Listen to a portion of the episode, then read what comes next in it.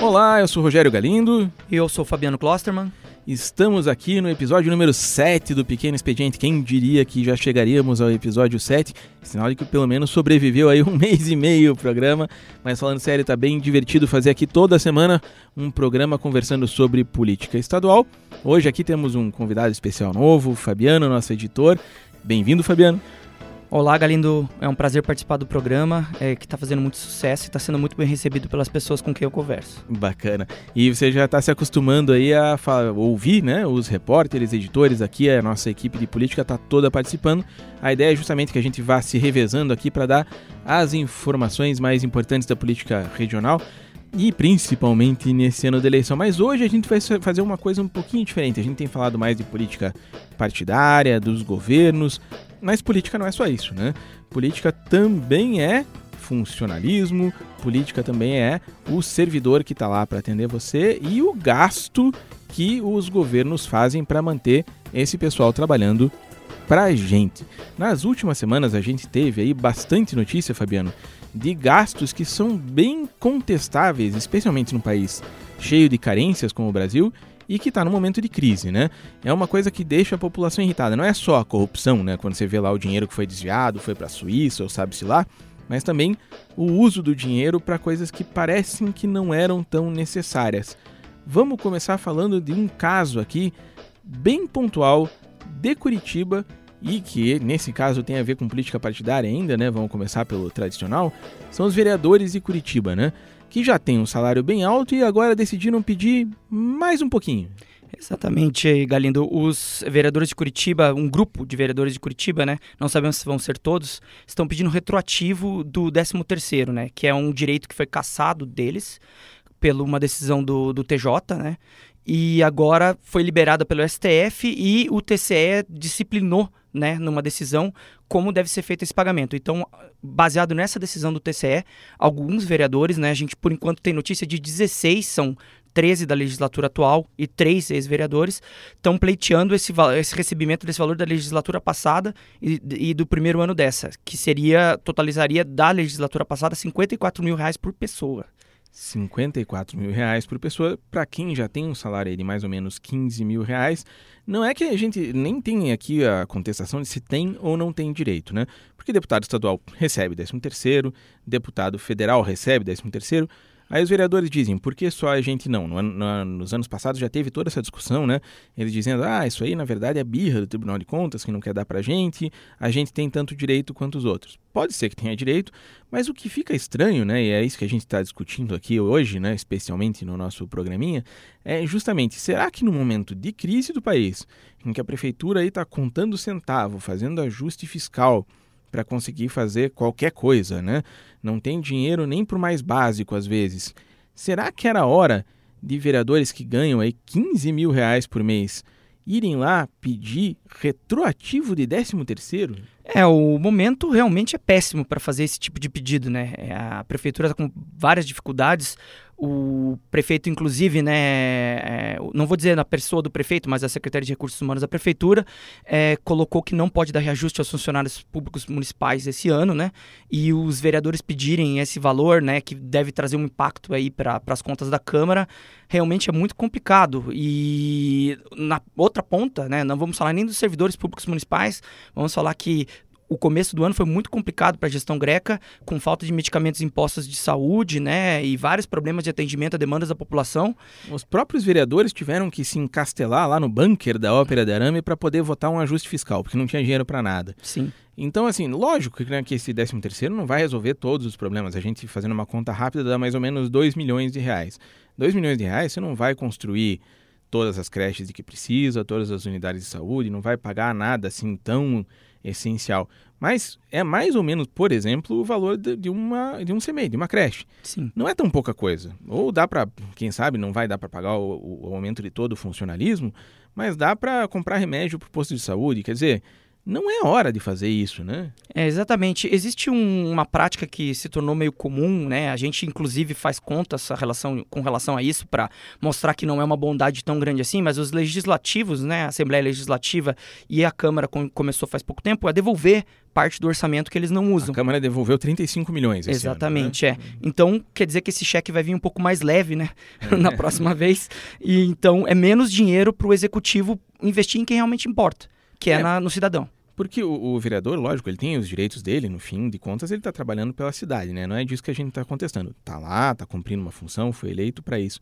Mas parece que falta um pouco de bom senso. Vamos entrar num outro caso aí, Fabiano, que é, parece que tem muito a ver, inclusive é retroativo também, né?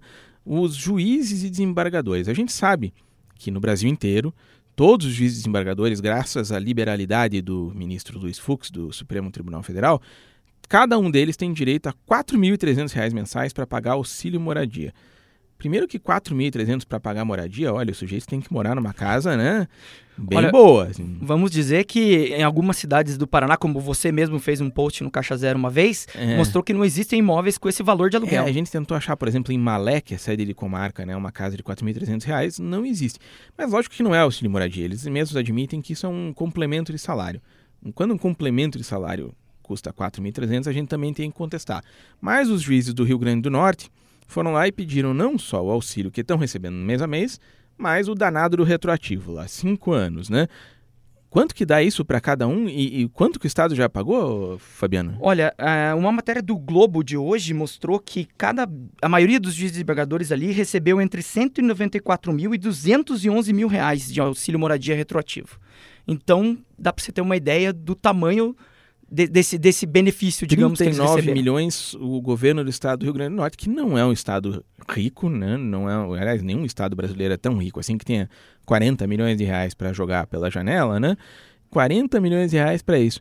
Juiz e desembargador é uma função que, se não me engano, já tem um salário bom, né? Olha, a gente sabe né, que a média salarial é altíssima e, como a gente estava falando do auxílio moradia, é bom destacar que o auxílio moradia não conta para o teto constitucional. Então, no caso de um juiz que já chegue no teto, esse valor vai ser recebido a mais. Ele curioso, não é abatido. O curioso é que eles dizem também, como, é, digamos assim, é, explicação, eles dizem, não, mas por outro lado também não tem encargos, ou seja, o Estado não precisa pagar ah, os encargos em cima disso, não entra para aposentadoria, não...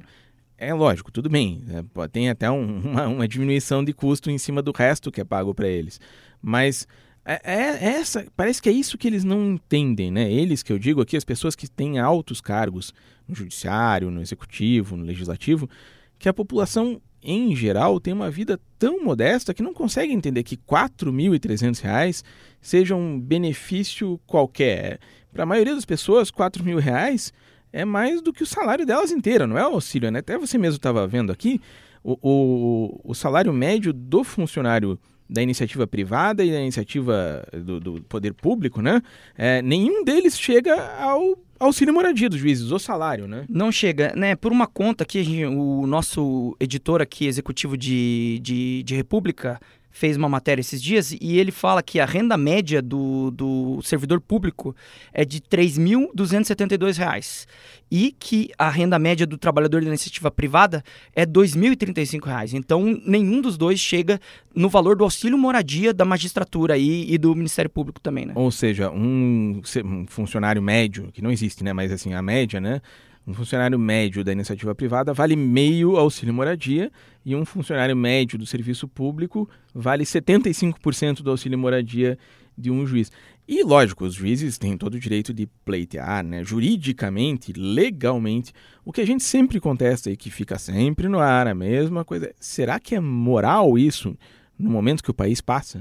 É, a gente vê que o desemprego, apesar de ter baixado um pouco nos últimos tempos, ainda é muito alto, né? E as pessoas estão à procura de ocupação, a informalidade tem crescido, porque as pessoas têm que não conseguem empregos é, registrados e tem que e, se virar, né, com aquela o jeitinho brasileiro, cachorro quente, aquela coisa e quando enquanto o brasileiro se vira nos 30, digamos assim, né, os nossos juízes e embargadores têm uma vida se viram com 30, né? Com, com, com mais de 30 mil reais por mês, né? Mais de 30 às vezes. é, então é, realmente é uma discussão que está colocada no Brasil agora de forma muito muito presente, né? É essa redoma que foi criada do funcionalismo público, é, não todo ele, digamos, a gente hoje hoje está falando aqui do topo, porque o topo realmente ele como é que eu posso dizer? Ele exacerba essa, essa questão, né? É, é, o, é o lugar onde isso fica mais visível, né? É o paroxismo, né? O ponto máximo. E, e, é isso que a gente tem que ver, né? Porque essas pessoas, em, em, em certo sentido, deveriam estar dando exemplo também, né? E, e, não é que a gente ache que... Ano passado a gente fez uma, uma série de reportagens aqui sobre salário judiciários, Ministério Público, que até deu bastante problema, contestações e tal. Um pouquinho, mas, um pouquinho. É, mas, mas é, não é que a gente acha que essas pessoas, por exemplo, os juízes, não tenham, não valha, o trabalho deles não valha 20, 30, 40 mil reais. Pode valer. O, o que a gente contesta sempre é o jeito como essas coisas são feitas. Né? Por exemplo, um terceiro caso para a gente debater aqui para o ouvinte que está acompanhando a nossa, nossa digressão sobre o assunto aqui. Aqui no Paraná mesmo que é uma coisa bem menos complicada, mas que vale a pena a gente falar, acho. A gente registrou ontem aqui na Gazeta do Povo, né, no blog, ali no Caixa Zero, o caso dos promotores e procuradores aqui do Ministério Público do Estado, no, no Paraná. Né? É, eles têm o seguinte: eles têm férias vencidas e, em vez de gozar essas férias, ou seja, de tirar os dias de folga, eles vendem para o Ministério Público, que paga em dinheiro, em espécie, e agora está pagando só nesses meses de agosto e setembro, pagou 12 milhões de reais em compras de férias e licenças vencidas. Eles dizem, a argumentação é, se tivesse que contratar alguém para fazer esse serviço durante as férias, ia ter que ter um, muito mais gente e sairia mais caro. Mas para quem vê a situação e vê um sujeito que já ganha 30 mil reais, mais ou menos, que é o salário de um procurador, a gente viu gente ali vendendo as suas férias por 27 mil reais, o que tinha de saldo de férias. É difícil entender, né? Olha, o que é difícil mesmo a gente entender também é essa questão que existe das férias de 60 dias, né? Que a gente coloca sempre em discussão também, que do Ministério Público e da magistratura também, né? Por que, que todo trabalhador brasileiro, inclusive servidores públicos aqui, vamos colocar que existe uma disparidade, inclusive Sim. com relação aos outros servidores públicos. Por que 60 dias de férias? Isso é uma coisa que não, não faz o mínimo sentido hoje. A gente por que, que não abate, né, às vezes, do, do recesso, recesso judiciário, né, que uhum. eles têm no uhum. final do ano. A gente coloca várias, vários desses problemas para discussão, para reflexão mesmo das pessoas, sabe? Por que, que esses privilégios existem? E é, a disparidade é inexplicável. Não existe como justificar isso racionalmente para as pessoas né, que estão passando um, necessidade. A ministra Helena Calmon, que era uma espécie de voz dos descontentes dentro do judiciário, né? Ela falou uma vez que questionou essa história dos 60 dias tal, e eu lembro que a resposta do interlocutor dela, um juiz, ele dizia que os juízes precisavam de 60 dias por causa do cansaço cerebral, que era típico da categoria. Não sei se as outras funções, as outras profissões não têm cansaço cerebral, mas a gente podia aqui, por exemplo, né, na Gazeta, a gente faz um trabalho que, segundo o Gilmar Mendes, é exaustivo, embora não escravo, né? Quem sabe, será que a gente emplaca aí 60 dias também, Fabiano? Olha, talvez emplaque, né? Mas precisaria de uma retórica bem, bem conversadinha e. Você aí que acha que tem cansaço cerebral, então chame o seu patrão num canto e convença ele que, assim como os juízes, você, por esse motivo, precisa de 60 dias por ano para descansar. E lógico, né? Se você não conseguir gozar essas férias, você vende, né? Por mais ou menos aí vamos supor uns 20 e poucos mil reais a parcela de 30 dias. Mas Lógico vai depender, né? Assim, né? Aí porque você não ganha 30 mil reais por mês, né? Aí você vai vender por, por é um verdade. salário só do seu. Então talvez Tem não valha porém. tanto a pena. Tem esse porém, acho melhor ficar com 60 dias mesmo. Talvez já dê para descansar o cérebro, já dá para dar aquela aquela descansadinha a mais. Mas a gente, a gente vem falando muito dessa questão de, de privilégios ou da bolha do funcionalismo, né? Até, enfim, por causa das, das questões da, da reforma da Previdência, né? Mas você estava falando ali do, dos números gerais ali, né? É, mesmo o funcionário, digamos assim, de baixo escalão, ele ainda tem um salário mais alto do que o da iniciativa privada. E nessa crise, esse pessoal ainda conseguiu é, não ter prejuízo, digamos assim, né? E teve uma, uma, situação melhor ao longo da crise do que a iniciativa privada em geral, né? É, o nosso colega Fernando Jasper, ali da Editoria de República, fez uma matéria em outubro de 2016 e ele colocou na matéria dele, né? Ele pegou os dados do IBGE, né? Isso aqui a gente sempre fala, né? Porque agora, na época de fake news, a gente tem que sempre ressaltar. É, né? não saiu do Pensa Brasil, isso. Não, né? isso aqui é, é, apurado, é um dado do IBGE, é um dado oficial. Aliás, sempre que você encontrar uma reportagem do Fernando Jasper, a gente assina embaixo. Fernando gente, Jasper é um dos grandes. A né? gente sempre recomenda, inclusive leia a reportagem dele sobre a questão do, das conclusões do relatório da CPI da Previdência. Essa é muito boa. Uhum. Mas essa aqui foi feita em outubro de 2016 e mostrou que a renda média do funcionalismo dos dois anos anteriores, então até outubro de 2014, até outubro de 2016, ela subiu 4,6%. E já estávamos em crise, né? A crise já vem desde 2014. Não equivale à inflação mesmo assim, mas é melhor do que a situação do funcionário da iniciativa privada como eu e você. Aqui, pois né? é, porque o rendimento real dos funcionários da iniciativa privada caiu quase 2%. Então, enquanto um teve perda salarial, o outro teve ganho mesmo dentro de um período de crise. Ganho, é lógico, né? Se, se descontar a inflação, daí não, Exatamente. Né? Mas assim, não, né? ele conseguiu repor parte, pelo menos, né? Isso é. E aqui a gente não está dizendo, ah, é uma, uma, uma, uma, situação em que todo mundo é privilegiado, não trabalha, ou nada disso, né? É só para a gente fazer uma comparação e ver o momento do país e ver as coisas. Por exemplo, aqui em Curitiba a gente está vivendo uma, uma discussão que tem a ver com isso, né, que o prefeito está dizendo que não tem como dar reajuste para o funcionalismo. O governador também cancelou reajuste até 2019. Até o final do governo, isso. É. Então não é também que a gente está dizendo que é um mar de rosas ou que essas pessoas estão numa situação, é, né, foram para o céu sem precisar morrer, assim, ou nada parecido. É só uma, uma, uma, uma comparação que ajuda a gente a ver a situação do funcionalismo geral. E como você disse, se lá na base a discrepância é pequena, no topo a coisa fica bem diferente. Né? Não, e uma coisa que a gente tem que ressaltar sempre é que essas distorções elas não são culpas dos servidores públicos, né?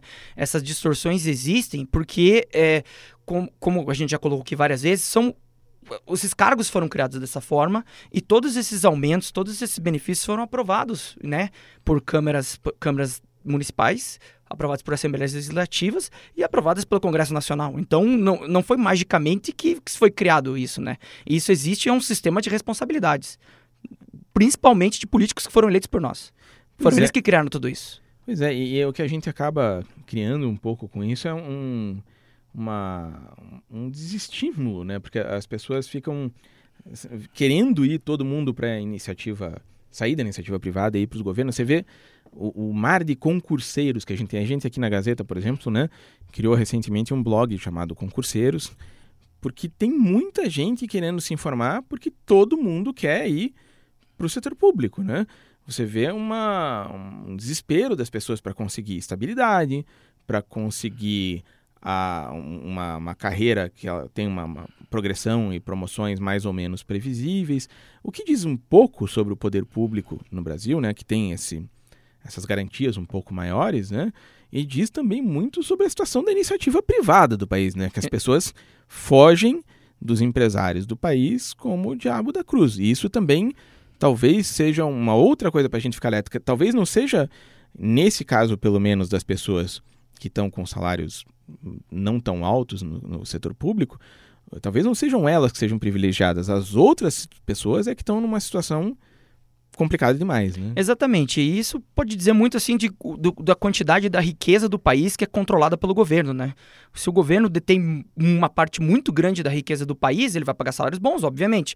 Mas e daí no setor privado, que é o que é impactado pelos impostos, sobra menos dinheiro, os salários são menores, às vezes os encargos são maiores até, né, para as empresas. O poder público tem seus encargos, claro, mas, por exemplo, o FGTS, né, uma coisa que a gente sempre discute, né, o trabalhador da iniciativa privada tem 8% do seu salário confiscado ali para o governo fazer obras de infraestrutura. Não vou entrar no mérito aqui se isso é bom ou não, mas eu acho que um, um, uma obrigação que vem dessa forma, sem ser, haver uma discussão se eu quero ou não quero oferecer meu dinheiro a 3,5% de remuneração ao ano para o governo, ninguém me perguntou, né? E eu sou obrigado a dar isso. Servidores públicos não têm isso e eles apontam como um diferencial. Mas eu acho que o dinheiro deles está caindo na conta e o meu não. Então é uma questão de perspectiva. É, e, e bom dizer aqui que nem eu, nem o Fabiano somos exatamente extremistas liberais liberais aqui, que estão dizendo que o governo tem que ser minúsculo ou que funcionalismo público é ruim.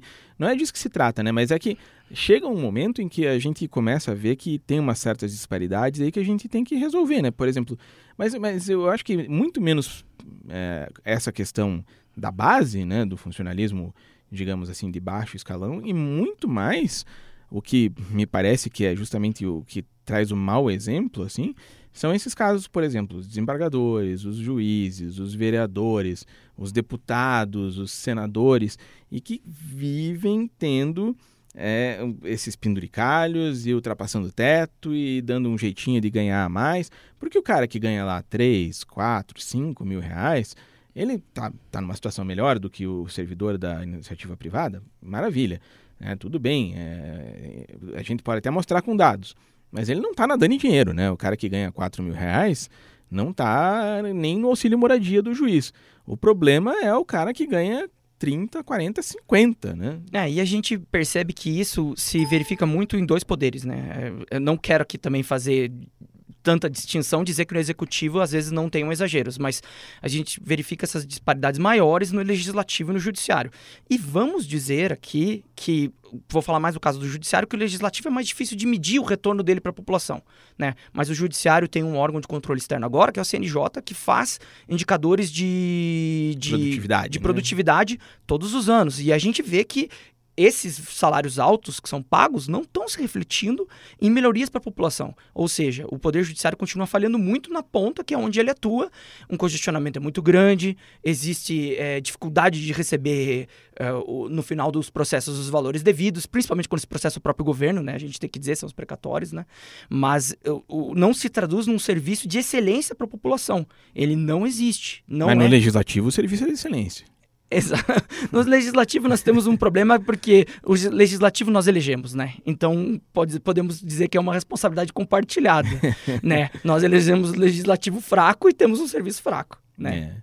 Mas é, tudo isso é o que a gente queria discutir, assim, que eu acho que fica, né, dessa conversa, assim, é, a, é, essa preocupação que a gente tem, principalmente com as pessoas que estão lá no topo, estão vendo um poder público que já é, de certa maneira, pesado para o trabalhador brasileiro pagar, né? Já é, não estou dizendo inchado, porque em certas situações, pelo contrário, falta Estado, né? Para atender o sujeito lá no posto de saúde, falta Estado para dar escola e creche para todo mundo, etc. Mas é um, é um, é um poder público caro para o tamanho do Brasil, né?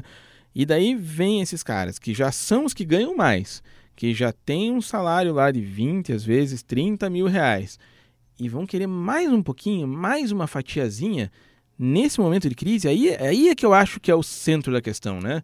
Não é hora. Né? Não, não é hora mesmo, e, é, e fica a impressão que a, a, máxima, aquela máxima, aquele ditado, farinha pouca, meu pirão primeiro, ele acaba pegando desde lá a base do, do Brasil, que a gente sabe que existe esse pensamento, até o topo. A gente tem uma elite que precisava dar um, um exemplo um pouco melhor, sabe? Eu acho que a elite brasileira tem um papel muito importante, né? Que é de dar o um exemplo. É, eu lembro de um caso, né? Eu cobri a crise de 2008, eu era repórter de economia durante a crise de 2008 no Portal Terra, lá em São Paulo, e eu lembro de matérias nossas é, analisando a diferença das elites. Né? A, na Alemanha, os ricos se ofereceram para pagar mais imposto na época de crise para que o imposto da base não tivesse que diminuir. Aqui no Brasil, nós não temos imposto sobre herança até hoje. Não existe. Nem sobre herança, nem sobre grandes fortunas. A, a alíquota máxima do imposto de renda é 27,5%, ou seja, o imposto que você paga é o mesmo que o Silvio Santos paga, né? Sim, a partir de R$ 5.500, se não me engano. Não, posso estar errado, desculpa, uhum. desconsidere esse número, mas eu acho que está um pouco acima. Mas se eu não me engano, não é maior do que R$ mil reais. É, os, os donos das maiores empreiteiras, dos maiores, dos maiores bancos recebem. E ainda não, às vezes não são tributados porque o dinheiro deles vem já tributado, né, com, com o lucro, pessoa né? jurídica, né? E lucro, daí vem para eles como sim. lucro distribuído, o cara não paga nada, né? Sim. Ou seja, é, é, é, que aliás essa história de bitributação é um negócio que só no Brasil que se preocuparam, né? Enquanto lá no Japão, na Alemanha, que são países que né, então, lógico, estão mais necessitados, então precisam co cobrar mais impostos. A gente que está nadando em dinheiro não precisa que o Setúbal, que o, o, os donos da Odebrecht é, paguem o imposto dobrado, então a gente se preocupa com eles e dá essa, essa canja para eles. Mas eu, você e todo mundo aqui paga no máximo 27,5%. Os Estados Unidos, que não são nenhum país comunista, durante a, a depressão, quando precisaram tirar o país da uma crise grave, né? O que, que fizeram? Tinha uma alíquota máxima de 91%. Não estou dizendo que a gente precisasse fazer isso. Mas assim, a gente tem que parar também com essa história de que não dá para fazer nada porque tudo é socialismo, assim. No Brasil, a gente precisava, como você disse, livrar a cara de quem ganha pouco e que hoje paga muito imposto em cima de consumo e cobrar mais sobre a renda, que é onde está o dinheiro de verdade. Né? Ah, e botando um pouco o pezinho aí num assunto nacional, desculpa nossos amigos de República, uhum. mas a reforma tributária ela era a primeira reforma que tinha que ser feita de todas essas, de todas mesmo, e ninguém se atentou para isso e também ninguém quer muito mexer nesse vespeiro, né, Galindo? Porque uhum. tem estado. A ser que... o Luiz Carlos Rauli na sua cruzada meio de exército é, de Brancaleone, né? Deputado paranaense, né? A gente é. tem que ressaltar. Mas uh, ninguém quer mexer muito nesse vespeiro porque existem estados que ganham muito dinheiro é, cobrando alíquotas. É, como é que eu posso dizer? alíquotas da forma errada, né? O, o, o, a guerra fiscal, né? A guerra fiscal. E hoje, para mim, parece uma insanidade pensar em imposto cobrado na origem, né? Eu vou cobrar imposto onde eu produzi o produto e não onde ele foi consumido. É uma coisa que não faz o mínimo sentido, mas hoje beneficia alguns estados dentro da federação. E a reforma tributária, ela tá esquecida, ninguém quer tocar. Vamos mexer na Previdência? Tem problema? Claro que tem. Mas e por que não fazer uma reforma tributária primeiro, tributar de forma mais justa o brasileiro de permitir que o país cresça a partir disso, obviamente, liberando mais dinheiro na base para consumo, né? E ninguém quer fazer isso. Mas quem vai fazer a reforma são os deputados que ganham isso que a gente estava falando, são os senadores de... nossos que deputados ganham isso empresários. que a gente estava falando, são empresários. Quem vai julgar isso é o judiciário, que tem um salário bem diferenciado. Então, realmente, às vezes as coisas não vão para frente. Mas fica aí então para todo mundo que está ouvindo pensar essa situação, né, em que a gente está numa crise braba, num país pobre, e quem está um pouquinho ali acima da média, ou muito acima da média, se aproveita ainda para tirar mais uma lasquinha do contribuinte. Parece que está errado. Tá muito errado, Galindo. Mas assim, a gente continua com o nosso trabalho incansável aqui, mostrando para vocês essas discrepâncias, essas coisas que são absurdas de um certo ponto. Como a gente diz, nem tudo que é legal é moral, né? E a gente vai seguir nesse trabalho de formiguinha aqui mostrando para vocês quando esse pessoal do topo quiser pegar mais um pouquinho do teu dinheiro. Como diz o camarada Camargo, decano da nossa profissão aqui no Paraná, a endormida imprensa ficará em cima desse assunto e a gente vai acompanhando aqui no podcast que você já está acostumando a ouvir. Pode ouvir no site da Gazeta do Povo e também acessar no seu smartphone, clica lá na lupinha, procura Pequeno Expediente, assina. Toda semana você vai receber o arquivo aí Aí fica até mais fácil, você não precisa baixar nada, não precisa estar na frente do computador, pode estar limpando a casa, andando, indo para academia, fazendo o que você quiser. Só põe o fonezinho de ouvido ali e fica por dentro de tudo que for de mais importante da política paranaense. A gente volta na semana que vem. Fabiano, obrigado pela primeira participação, que seja a primeira de várias aí. Espero participar de novo aqui com você, Galindo. Foi um prazer e me despeço aí dos nossos ouvintes. Fabiano Klosterman e Rogério Galindo. Pequeno Expediente volta na semana que vem. Até!